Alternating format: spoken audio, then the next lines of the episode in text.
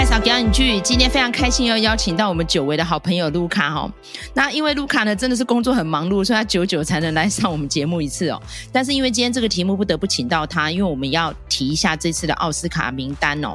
这次的提名呢，刚好在我们录音当下前几天已经发布了。那非常恭喜哦，睽违二十几年又有台湾作品哦可以登上奥斯卡的舞台，就是纪录短片奖金门。好，看到金门两个字都说哇是在拍我们的离岛吗？那么是连江。哇，真的很开心哦。那我们在想说，嗯，这个陈玉珍立委会不会去走红毯啊？没有了，我开玩笑了，也恭喜他顺利连任了哈。好，那因为其实金门的故事呢，就生长在台湾，然后长大的我跟卢卡呢，应该怎么讲，算是哎。情绪非常澎湃的一个地方，这样子。那我不知道卢卡去过几次金门，那麦嫂个人是去过两次哈。那当然去那边就会看到满满的党国标语啊，然后知道金门的菜刀就是因为当年用炮弹的弹壳做的嘛。然后金门高粱很厉害啊哈，所以我们知道金门都是很肤浅。但是呢，听说这一次这个短片是非拍得非常感人，就算连外国人看了都会热泪盈眶哈。所以我真的好期待可以看到这部作品哦，不知道有没有机会可以可以看到哈。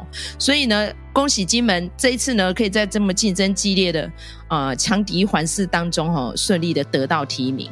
那这一次呢，我们在观察这个提名名单哦，那很多媒体的标题都说，竟然没有芭比、马格罗比，这是没有竞争最佳女主角奖哈、哦。那很多人就会为她当报那个不平之之名啦，就是像去年的杨紫琼，就说哇，怎么没有她这样子？那其实针对这个。我觉得卢卡应该会有一些看法，因为卢卡个人是很喜欢《芭比》这部电影的啦。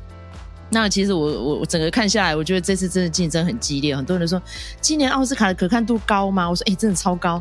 其实真的很多都是死亡组内哈。那尤其是因为我们两个之前都有赌莉莉·格莱斯东嘛，应该就一路都是他了哈。然后马格罗比这次呢演的，嗯，我觉得跟他以往的角色比起来，算是有突破吗？我觉得并没有哎、那应该这次两个强敌是谁？就是艾玛史东嘛，听说是也是超级大突破演出哈，啊全裸哈，那 所以我跟卢卡都蛮期待二月八号要上映。然后莉莉，对啊，那第一个原住民血统的影后，然后前面已经拿金球奖，然后前面有那么多演技奖，所以在这强敌环视之下，然后又只有五个候选人，马格罗比被挤掉，好像是无可厚非哈。虽然说有点悲伤，因为他在台湾粉丝超级多哈。好，那等一下我们会大概 review 一下，那因为刚好 BAFTA 的提名名单呢。也已经揭晓了哈，然后他的颁奖的时间呢，又早奥斯卡没几天哈，所以呢，身为影展的观察家卢卡，这次呢，你有观察到有哪几个奖项，有哪一些遗珠，然后让你印象特别深刻的呢？好，我先讲一下那个关于芭比的问题哈，明眼人一看就知道，就是这部片子它之所以可以这么样的成功，很大的功劳是归在 Greta Gerwig 这个导演好跟编剧。还有就是这个制片人哈，也是身兼主角、女主角的这个马格罗比，所以我觉得名单公布之后，很多人都发出不平之鸣。好，就是说你高度肯定这部电影，可是问题是你又没有把两大功臣然后算进去哈。不管怎么说，大家都觉得说，诶，蛮难接受的哈。其实我自己的观察是这样，就是我觉得这次的呃。提名的那个风向来看啊，我觉得就是他好像有一种回归传统口味的感觉哈，尤其是男主角呃跟最佳影片的这两个部分啊，就是说我觉得看起来就是传统口味的回归哈，比较保守的，那也是就是说呃几乎都是。比较，比如说像《大师风华》也好啊，或者《奥本海默》也好，就是又是那种很经典的传记片的这种感觉。所以，呃，有些人就在讲说，哇，这样子这个芭比看起来好像没有什么赢面哈。那我们就来看看。那我要讲就是说，其实奥斯卡不是第一次这样啊。那这次这样子的对于芭比的这个冷漠的这个对待哈。这个也是大家也会觉得说，哎，以前其实就有过啊，哈，我一看到这个我就想到那个芭芭拉史翠珊的那个《潮浪王子》哈，所以我觉得这个也不是没有潜力可循呐。那反正我觉得奥斯卡这种东西就是怎么讲，就是一个很平均口味的一一种一种展现啊。我我也不觉得说它到底可以凸显什么样子的一个艺术精神哈。那不过呢，这个女主角的部分我倒是蛮期待的，而且我觉得我们还不错哎、就是说那个。我觉得永不放弃这部片子，居然就是奥斯卡会注意到我，我觉得也是有一点讶异哦。然后这次，呃，我们喜欢的安妮特·班宁跟 Jodie Foster 两个哦，这个女主角跟配角都提名了哈。那我觉得这个很不错哦。哎、欸，我我要插嘴一下，哎、我觉得我们两个真的是有志一同。你看别的频道都没有讲这部片，只有我们讲哎、我我个人讲啦，我记得我狂讲，然后最后后来是卢卡那时候有提到那个金球奖的时候，我们又有特别在讲嘛。我真的好爱这部作品哦，真的好可惜在台湾的关注度好低。对啊，但是我在想哈，有没有可能是跟奥斯卡基本上它还是属于美国取向有关哈？因为那个呃，刚才麦嫂有讲，就是那个巴夫塔的哦。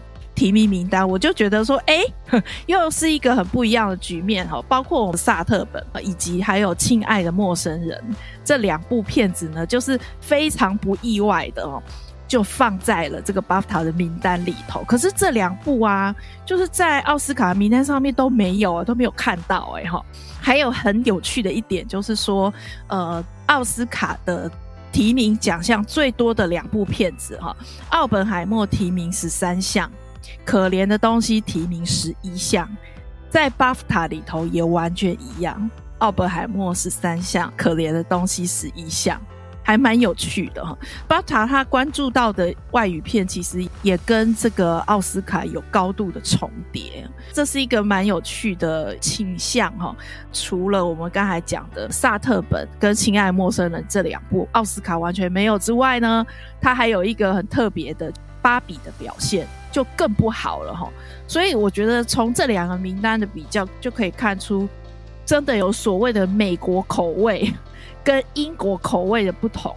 那我再稍微提一下，因为其实 BAFTA 这个奖蛮特别的，它有一些很本土的奖项，比如说它会选最杰出的英国电影，然后它还有一个是星星奖。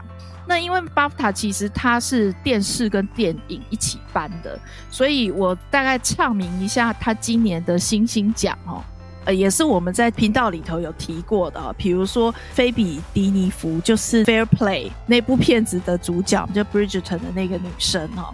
然后呢，还有 Ayo Edebiri 哦，这个是谁呢？就是《大熊餐厅》里面那个副厨，好，那个黑人的女生。其实你去看她二零二三的片子，非常的多，不是只有《大熊餐厅》而已哦。她还演了一部，就是也是在 Amazon Prime 上面的《Bottoms》，那是一部电影，小众的好评这样子。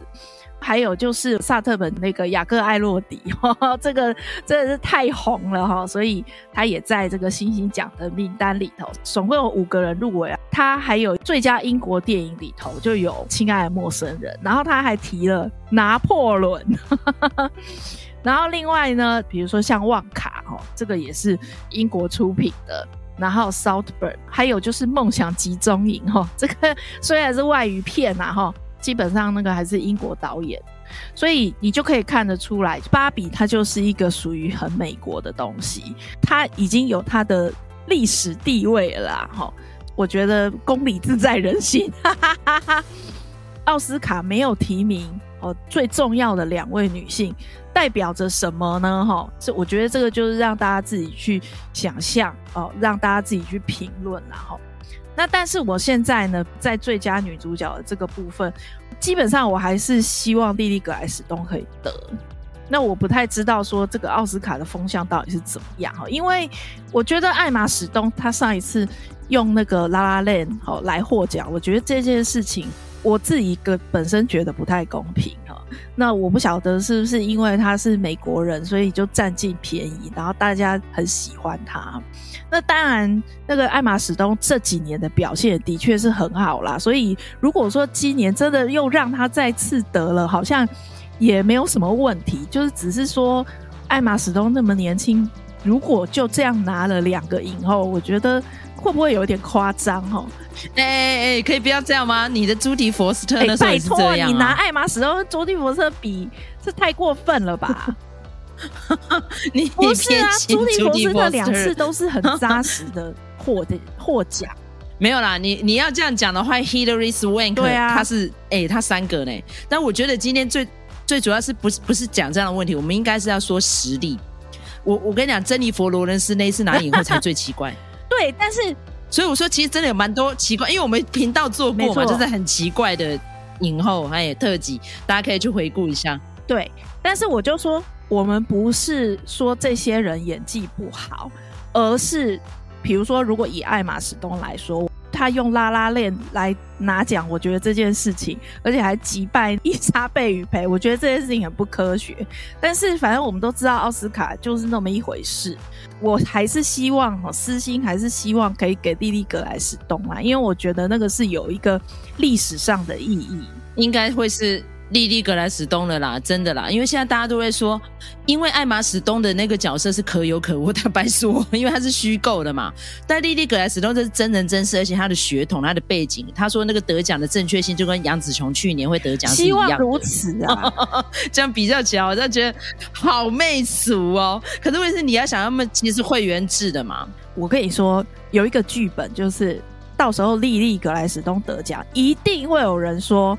是政治正确，政治正确啊，没有办法啊，怎么样都是会是政治正确啊。你看现在就是政治正确年呐、啊，我觉得不是说没有办法，而是说我觉得奥斯卡本来就担负一部分政治正确的一个社会责任。我真的是这样觉得，就是我们就打开天窗说亮话，就说奥斯卡哪是什么艺术成就的展现，它其实某种程度呈现了。美国或者说好莱坞这一年的电影的风向，我相信人家也是因为这样，所以才质疑说：哎，为什么没有把芭比的那两个女性提名进来？如果以这样来看，我会期望她到最后是莉莉·格莱斯东得奖。而不要因为某些人员的因素，或者是我觉得艾玛史东就是一个好莱坞想要力捧的甜心，没有啦。其实他跟马格罗比都是好莱坞力捧的甜心，应该这样说。只是他们的角色的重要性，因为其实芭比当然对美国的呃通俗文化跟应该说是全世界通俗文化来说都很重要。可是他那个角色的深度。那因为我们都还没有看过可怜的东西嘛，我们很期待二月八号看完之后，我们才可以提出比较公平的评断啦。因为听说真的演的超惊世骇俗了，演一个女科学怪人，然后又有那么多嗯，已经有看到说超尺度的演出了，所以可能就是因为这样，所以大家觉得他可以挤掉马哥罗比吧。呃，我觉得如果要挤掉的话，应该不是他挤掉马格罗比，可能是其他的人挤掉马格罗比。比如说，可能是安妮特班尼挤掉马格罗比。没有没有，不要这样讲，安妮特班尼一定要被提名，不行不行，你不能这样讲。我就凯蒂莫利根挤掉马格罗比，不行。凯蒂莫利根那个角色，我觉得没有那戏份不多，我真的觉得她应该是女配角奖。好啦，反正我我觉得重点是说，我不是在讲艾玛史东演技不好，我只是说，就是到底你给奖给谁才更有意义？从这一点上面来看，奥斯卡奖怎么颁？哦、我不是在说批评艾玛史东的演技，就这样子。那其他的奖项呢？嗯、那个麦嫂，你有没有觉得你自己对这个得奖名单的看法是什么呢？我刚刚看到一个八卦很好笑，说：“哎、你们那艾玛史东你不提一下，以前不叫艾玛，是因为他很喜欢辣妹合唱团，所以改叫艾玛。”我说：“哎、我现在才知道，哎，我就点进去这个新闻，觉得好好笑。”好，那因为其实这个名单里面刚刚有提到哈，那个女配角奖其实有芭比的一个演员啊，就是 American Ferrera 嘛。那我个人是有看过她之前的 Ugly Betty，我那时候就蛮喜欢这个演员。虽然说她哎的外表就是一个拉丁拉美美眉，胖胖肉肉的，个子不高，可是他就是。非常有活力，就算他演的那个片名其实是在侮辱拉美裔的，好烦哦！为什么要 ugly 这样子哈，就很靠背。但是我觉得他的演技基本上就是那个光芒哦，都是那些白富美没有办法盖住他的，所以我很开心。尤其是他那一段独白，到现在都有人想要那段独白都会流眼泪呢哈。那就是我啊，就是我啊。对，而且你知道那一场好像好像全部大哭，但我觉得他提艾米莉布朗，我是觉得。艾米丽·布朗这个角色，其实我觉得蛮重要的。提她与哎，拜托，提她总比提那个 Florence Pugh 好吧？Florence Pugh 那个角色我很讨厌呢，尤其是竟然把那个关键的话是放在这床地上面讲的，我讲一次我就要骂一次。屁戏，怎么可以这样？薄切饭哥不是放在那边的。好，我讲完了。OK，好，所以其实我们这次看呃提名，当然会有些遗珠啦，因为大家知道，其实金球奖因为就是有分成两类嘛，那到奥斯卡就大会级，那就直接肉搏战了，没有办法了哈。麦嫂，我再讲一件事情，就是我们之前是不是有讲过五月的你，十二月的他不用期待哦？他这次其实还提了蛮多个的耶，有吗？他演技奖项没有、看到剧本。演技没有啦，啊、是剧本奖。现在看到原创剧本啊，而且我觉得也不会给他、啊。其实我真的觉得这两位演员虽然说都是金奖级的，但是真的没有很大的发挥啦。然后再加上那个题材，就你有提过了吗？导演也不是奥斯卡所乐见。然后虽然两位女演员都拿过金曲奥斯卡影后，但是摆在一起，好像口碑跟票房都没有爆出什么火花，所以就被牺牲掉了，就这样啊。好吧，那是不是？我们要怎么结尾啊？我们这收尾有点……哎，等下等下，那我讲一下好了。就是因为我正好有看那个 BAFTA 的名单，然后呢，有几个有趣的点哦，比如说我们上次讲说很帅的之前的我们的刘台武，他有放在最佳男主角，就 BAFTA。我现在讲的都 BAFTA，这个我觉得蛮特别的。我跟你讲，那不止特别，我觉得他竟然可以挤进这次奥斯卡的最佳影片，我真的傻眼到爆！哈，又因为我看过的了，又开炮了，我又要骂一次。不是因为我真的觉得，你知道，就有点像那时候米娜里为什么会被放进去最佳影片一样啊？我觉得那就是一个通俗剧，然后你竟然可以进到十名内，这傻眼到爆！而且还还哎，是不是有哎导演没有被提名，但有提名一个原著剧本。所以这个剧本很厉害吗？可以变成 original？我觉得这个这个剧本很厉害呀，因为我就说它几乎都是对话，就是搭建起来的嘛，所以我觉得并不会很厉害。你看我们亚洲很多这样子的故事，好吗？没有很特别。好，反正就不是我的菜啦。这个如果大家来泡我的话，就欢迎留言哈。好。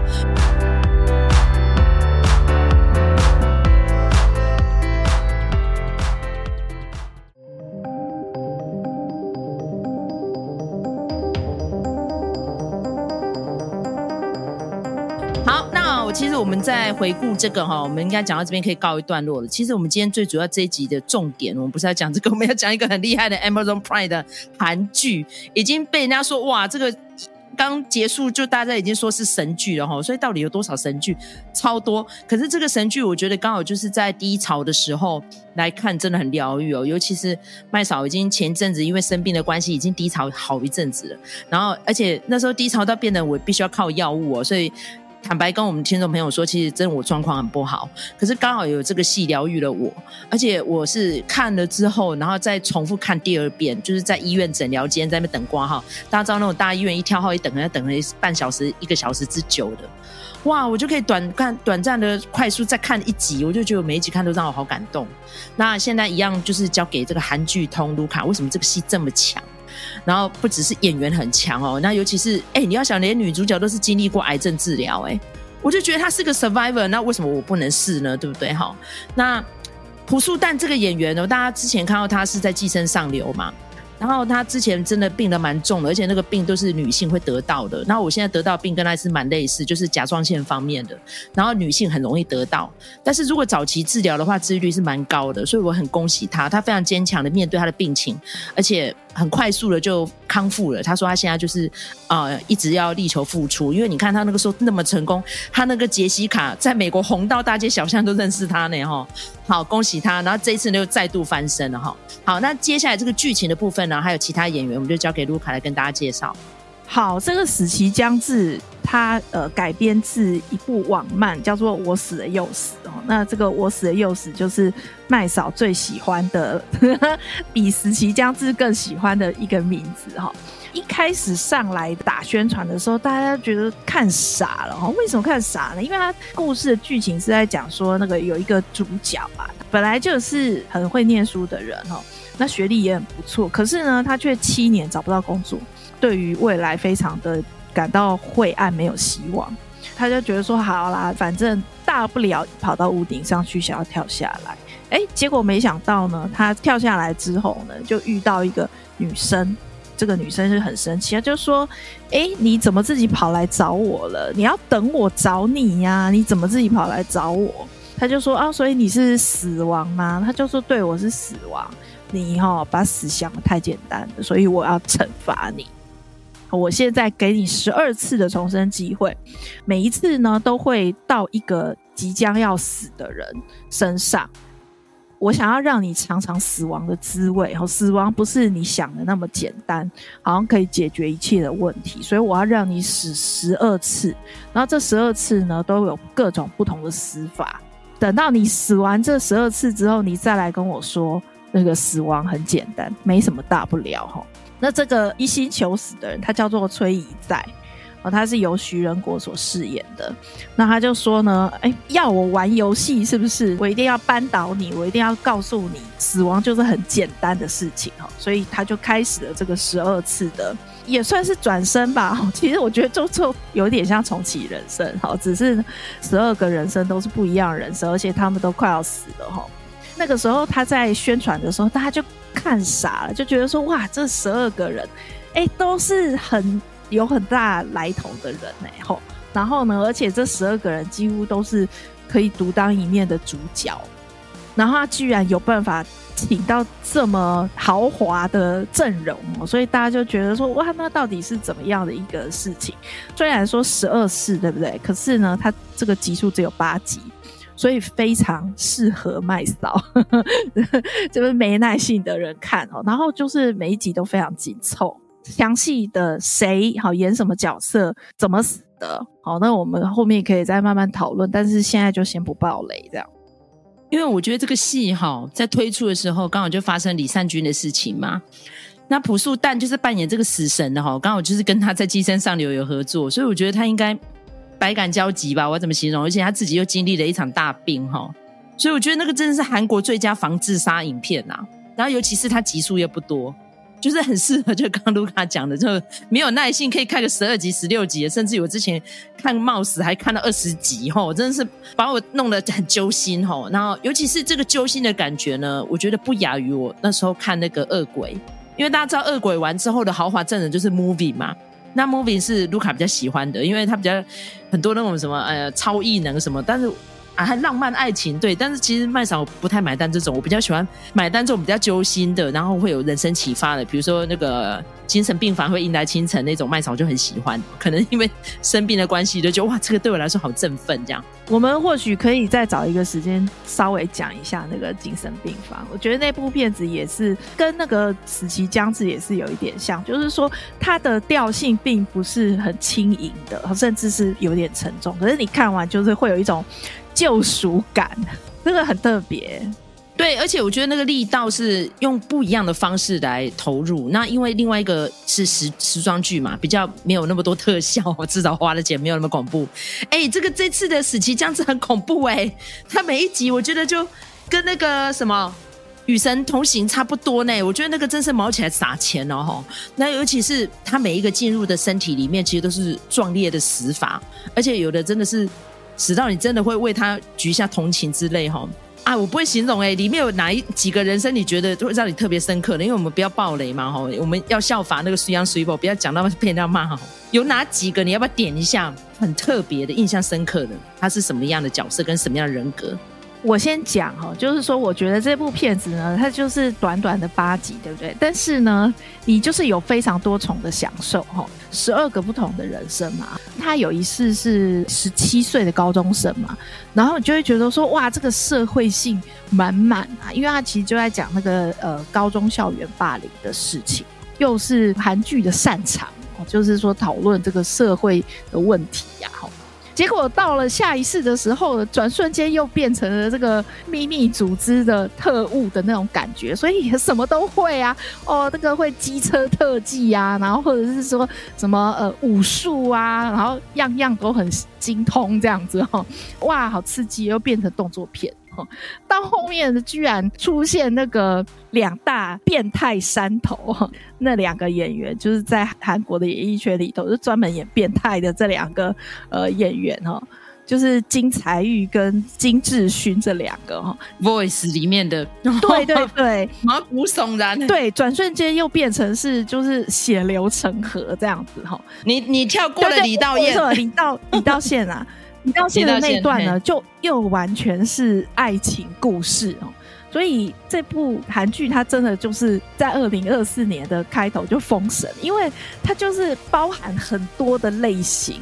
然后每一种类型其实都做的还蛮，应该可以说恰到好处。然后而且我觉得这些 casting 也真的是很棒，你就会觉得说哇很过瘾，然后又八集一下就看完了。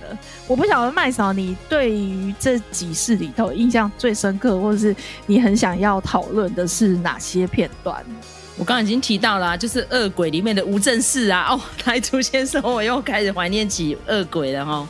因为吴正式在《恶鬼》里面就是扮演一个非常善良的教授，然后他还很想办法要去终止这个诅咒，然后就不停的要去救金泰梨这样子。然后我又看到他在里面又扮演一个很暖心的警察，我就好开心。我说哇，看到他，我就那个回忆都回来了哈、所以这里面每一个演员的演出跟出现的时机都很恰到好处。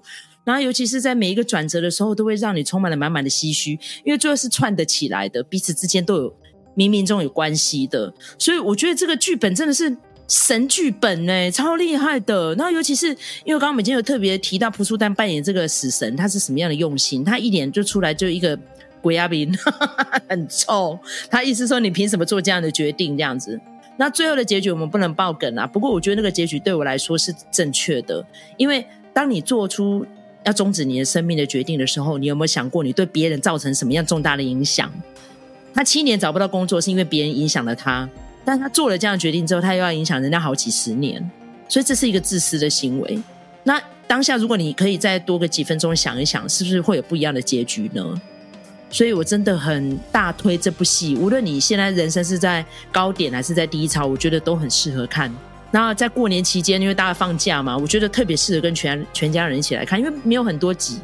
然后每一集看完之后，我觉得大家都可以做一些心得分享。哎，那个麦嫂，我我稍微提醒一下，因为那个我觉得这部片子它还是。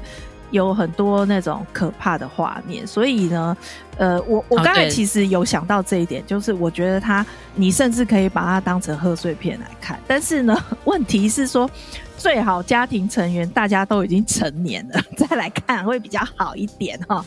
那我可以跟大家讲，就是说看完了之后，家庭的情感会更融洽。对啊，真的真的，尤其是在那个大家都怎么形容啊？说是我在摸麻将的时候哈。输牌的心情败的心猪，你可以分神稍微看一下，你就不会那么堵拦对面那个赢你钱的人。对，那我觉得那个很多人虽然都会说这个是一个好自杀防治的影片，不过呢，我也有看到有一些人在讲说，哎，这个感觉是情绪勒索。但是我会觉得说看完了，感觉其实有一点像日本呃有一阵子在推的绊嘛，Kizuna，就是说人与人之间其实都有关联的。那我觉得这也不是什么情绪勒索，就是只是说人生在世，其实你要考虑的更全面一点哈，并不是说哦你为了谁而活。而是说，生命的意义它本来就是很多重的哈，不是只有对你自己，可能呃，你这条生命跟别人的生命其实都是有交集、有影响的哈。从后续来看，你就可以发现，男主角在经历过这一切之后，他就有发现这件事情。他之所以会想求死，是因为他都没有想到他身边的那些人。那他没有想到，就是说，其实。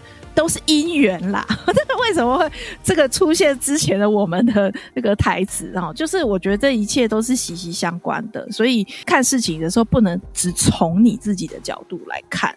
那你还要从别的角度来看，所以当他经历过这一切之后，他就很热切的哈跟这个死神寻寻求，就是说，诶，他想要再争取哈，他也知道说死亡是怎么样的一回事了，在这样子的两相权衡之下，他还是决定他想要选择生命的这一边哈，所以我觉得这个是蛮发人深省的部分。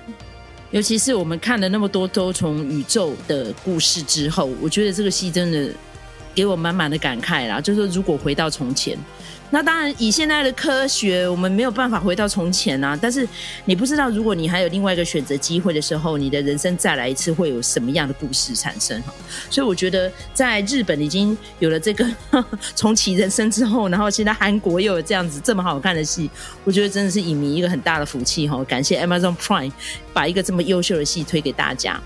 我其实，在看这部戏的时候，我觉得很有趣，因为呢，同时在 Amazon Prime 还有另外一部。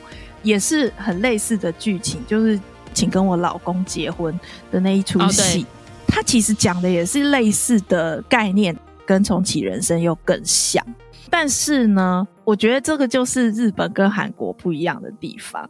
就是比如说，如果是韩国人写的话，绝对不可能写出像重启人生这样的剧本。就是说我重启，我重启人生是为了什么呢？就是其实是为了我自己。开心而已，然后为了我的朋友，为了我的义气，然后到最后呢，哈，也是很开心的彼此生活在一起这样子。但是他会探讨很多，比如说很细微的回忆的部分，然后他们以前是如何变成好朋友的这些东西。那那些东西其实都是非常感动人的，就是这样子的一个情感，就觉得很暖心。但是呢，韩国人呢，就是很喜欢复仇，什么东西都是用复仇。对对对对，那所以这里头也是这样子的一个复仇的基调。看到最后，你才会发现说，哇，其实他是。疗愈的呀，他居然是疗愈系的。